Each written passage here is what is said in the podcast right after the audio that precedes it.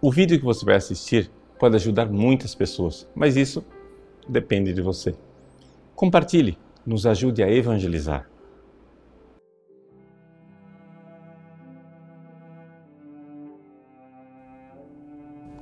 Em nome do Pai, do Filho e do Espírito Santo.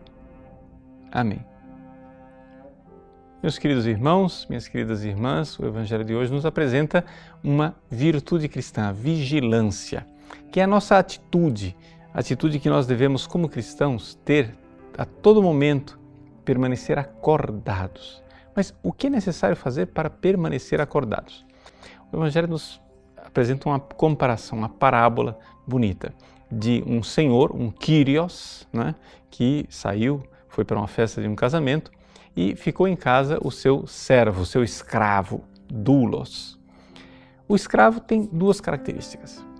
O escravo que fica aqui nesse mundo enquanto o Senhor foi para o céu é que ele está com os rins cingidos e está com a lâmpada acesa.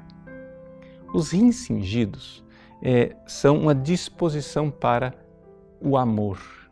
Por que isso? É que os judeus antigamente usavam uma túnica longa. E aquela túnica impediu o caminhar, o trabalhar, o servir.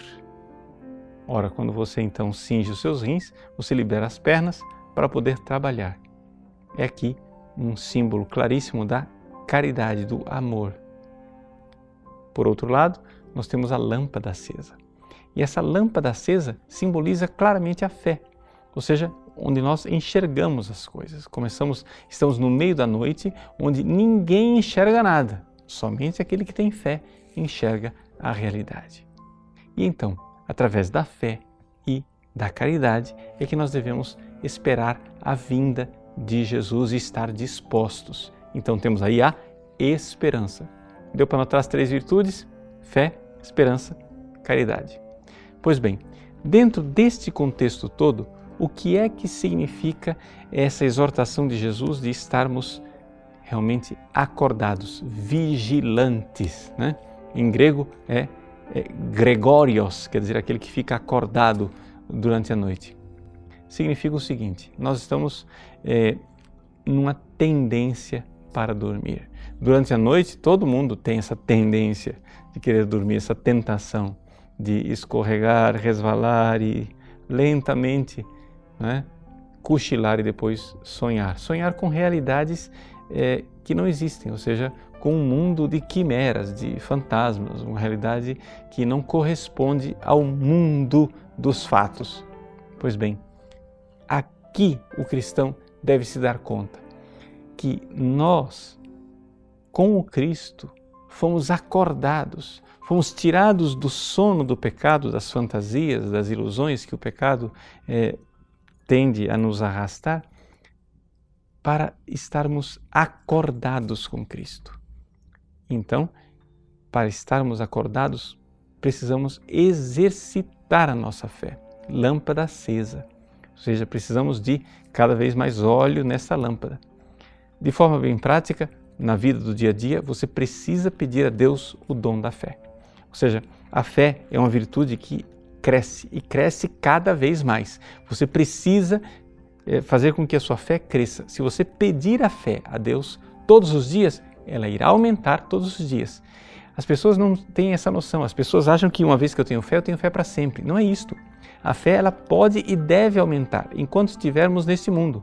Vá pedindo a fé, até que esta fé aumenta tanto que ela se encontra com a caridade. Aqui, os rins cingidos da caridade nos dizem que a nossa fé ela deve ser operante. Quanto mais a sua fé crescer, mais você vai então querer servir ao seu Senhor, vai querer estar com Ele, vai querer se unir a Ele.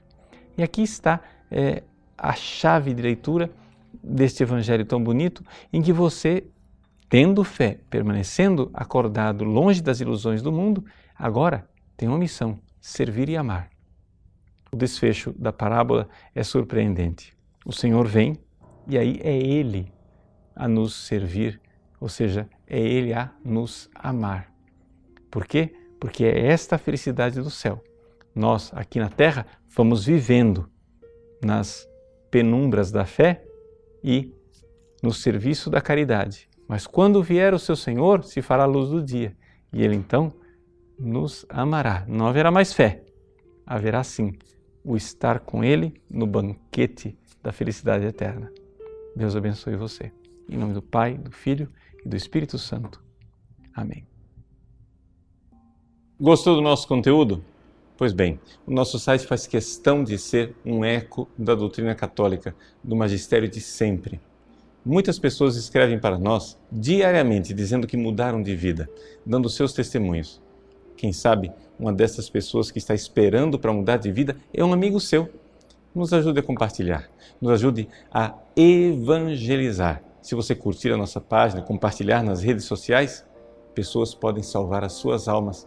Deus usa instrumentos tão simples para transformar os corações. Que Deus abençoe você.